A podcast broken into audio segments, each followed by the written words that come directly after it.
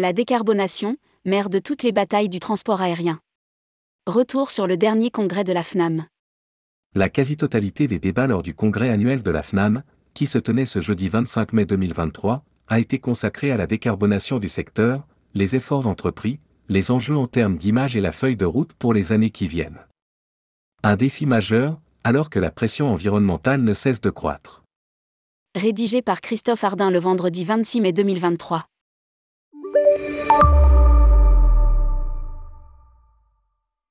À lire le programme et les sujets des deux tables rondes, la vision de la société sur le monde de l'aérien et quelle feuille de route de décarbonation pour l'aérien?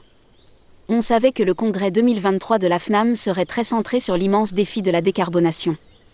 Pascal de Isaguirre, et avant que ne commencent des débats passionnés, a tout de même pris quelques minutes, dans son discours d'ouverture pour évoquer un contexte riche d'événements consacrés au transport aérien, notamment le salon du Bourget qui devrait, selon le président de la FNAM, marquer la sortie de la pire crise de l'histoire du transport aérien. Et de saluer ainsi la résilience du secteur et sa capacité d'innovation et d'adaptation. Jamais à court d'une petite pique envers le train, Pascal de Isaguirre a rappelé également la contribution positive de son secteur au budget de l'État, ce que ne peut pas revendiquer tout le monde.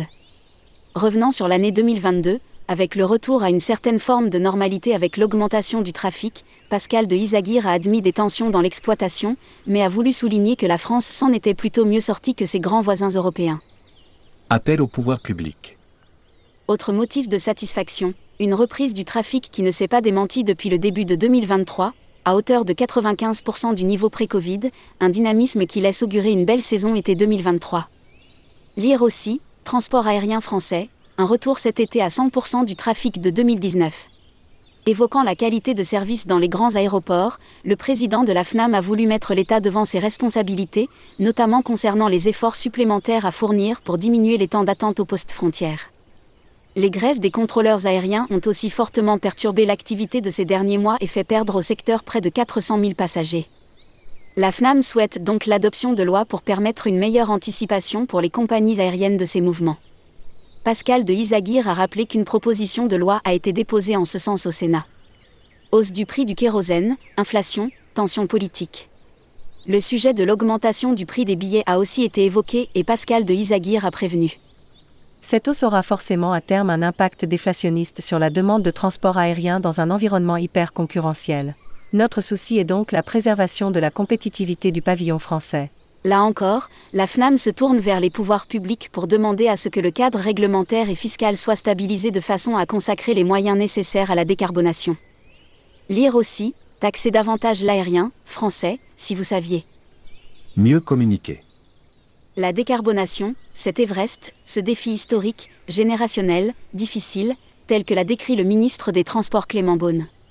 Filière française de carburant durable d'aviation, renouvellement de flotte, trajectoire de vol mieux adaptée. Pascal de Isaguirre a rappelé les points déjà évoqués lors de la conférence de presse du 20 avril dernier. Mais le président de la FNAM a aussi pointé une communication inefficace qui a pour conséquence une méconnaissance totale du public des efforts accomplis par le secteur pour la décarbonation. Lire aussi, communiquer, l'autre défi majeur du transport aérien comment mieux communiquer, comment faire savoir, comment bien contextualiser et expliquer la feuille de route du transport aérien vers la décarbonation est un enjeu majeur. Matthias von Rando, ancien ministre allemand des Transports et directeur exécutif de la Fédération allemande de l'aviation, est venu expliquer qu'en Allemagne aussi, le grand public n'a pas forcément une idée exacte de l'impact du transport aérien sur l'environnement. À la question quelle est la part de l'aviation dans les émissions mondiales de CO2 Seuls 17% des Allemands sont proches de la réalité en répondant 3%. Et 60% sont sur des estimations entre 13 et 33%. En Allemagne aussi des efforts sont à faire. Jean-François Rial, conseiller en communication. Des tables rondes, et notamment sur la façon de communiquer, on retiendra l'intervention de Jean-François Rial, PDG de Voyageurs du Monde, avec un discours plutôt cash sur ce qu'il pense de la communication actuelle. S'adressant à Thomas Juin, le conseil est direct. Ne communiquez pas sur Corsia. C'est incompréhensible. Je n'y comprends rien. Arrêtez avec ça, vous allez vous faire défoncer. Oubliez la compensation, ça ne marche pas, c'est contre-productif. Nous l'avons fait chez nous en communiquant sur la plantation de 3 millions d'arbres par an et je me suis fait casser la gueule. Ce que recommande le PDG de Voyageurs du Monde, ce sont deux choses. Expliquer tout ce qui a été fait sur la diminution de rejet de CO2 avec les nouveaux moteurs. Vous avez fait un travail de dingue. Il faut communiquer très fort là-dessus. Communiquer aussi sur l'utilité sociale de l'avion.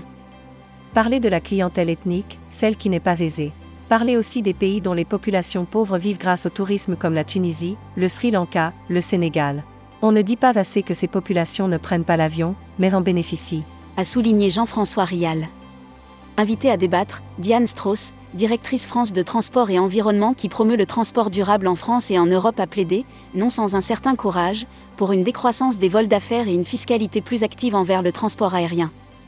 Là aussi, c'est Jean-François Rial le voyagiste, qui s'est fait le porte-parole du transport aérien en soulignant les conséquences d'utilité sociale considérables des voyages d'affaires. Il n'exclut cependant pas une décroissance induite par le prix à la hausse des billets d'avion durant le temps de la décarbonation. Corsia, acronyme de l'anglais Carbon Offsetting and Reduction Scheme for International Aviation, en français régime de compensation et de réduction de carbone pour l'aviation internationale. Clément Beaune, soutient mes taxes à venir. Clément Beaune, le ministre des Transports, est venu conclure les débats sur ce défi de la décarbonation dont on ne sait pas assez votre engagement, a-t-il souligné.